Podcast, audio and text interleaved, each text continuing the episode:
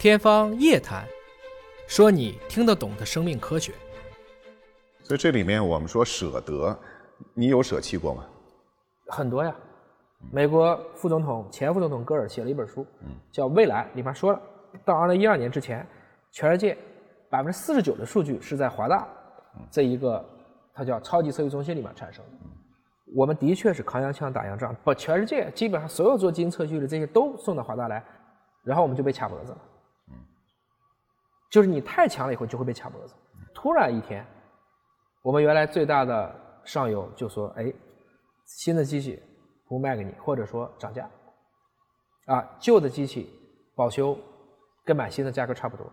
就对我们来讲，测序仪就等于基因领域的光刻机，嗯，就等于基因领域的光刻机，这就是直接要把你灭了。老师，你看啊，啊，你两千年来的时候，你看我的机器是这个，那个时候是第一代的，是这款产品啊，就这个这个，对，三七三三七七是这个，对。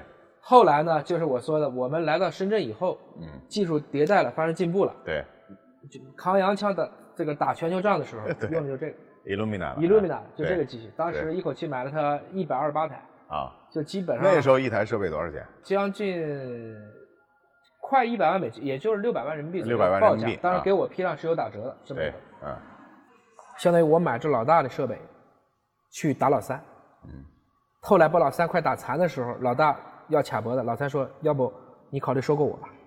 两千零二年的七月份，很不容易，我们就夸一下就飞到加州，就开始去讨论。但是华大没有钱，收他还得支付过桥贷款。这个时候是谁支持了呢？那个时候没人支持，就是卖了我们当时做服务这个公司的股权，嗯，然后来支持。过桥贷款一个月六百万美金，收购不成，过桥贷款他就白花了。嗯，如果拖一个月，就拖你四千万人民币嘛，就这么理解嘛。所以签协议那一天，当时签了一个无限连带责任。无限连带责任什么意思呢？如果收购不成，或者你这个未来，比如说资本退出路径失败，不是说按有限责任来赔。如果光说大股东就算了，连我们几个核心的一起无限连带，嗯，就是你的财产要捐，就是要赔给资本，那你要舍还是要得？嗯，就拿这个协议，我们哥几个就在商量，嗯，当时我徐迅，研究院院长，还有啊另外一个，就是那个公司当时的这个总经理，我说我们哥俩就跟你签了，完我们俩撑着你就这么着吧，嗯，签完字。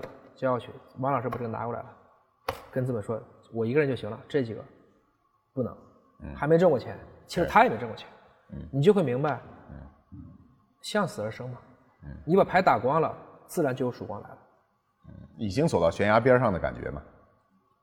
你不走是死路一条，因为已经掐你了嘛。你走，你可能还有希望。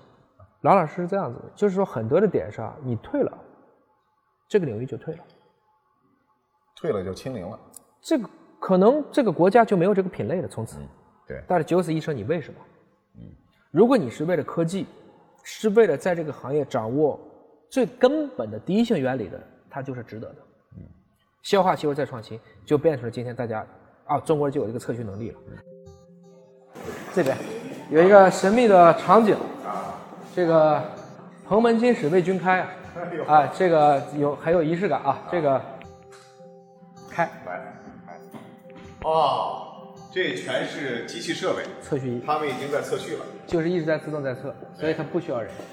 就这就是刚才说的测序工程。你看这里面这些激光都在都在打，一闪一闪的，就是在拍照。那个绿的一些光，这里面是大量的，应该说国产的零部件，在华大进行的一个集成再创新。我们在一个中国制造的基础上，我们做集成，我们在这个。全球范围内，这个设备是有极强的竞争力。它带来的就是这次测新冠，果然很快就测出来了。它带来的就是今天中国做测序根本就不当事儿了。这种不当事儿的背后是在于你已经有核心的东西在手。